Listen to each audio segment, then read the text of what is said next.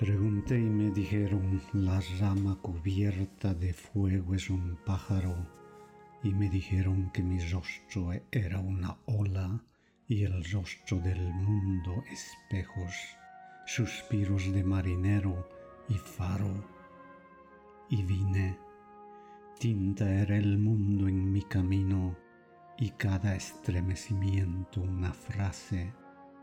no sabía que entre nosotros había un puente de hermandad, de pasos de fuego y profecía. No sabía que mi rostro era un barco navegando en una chispa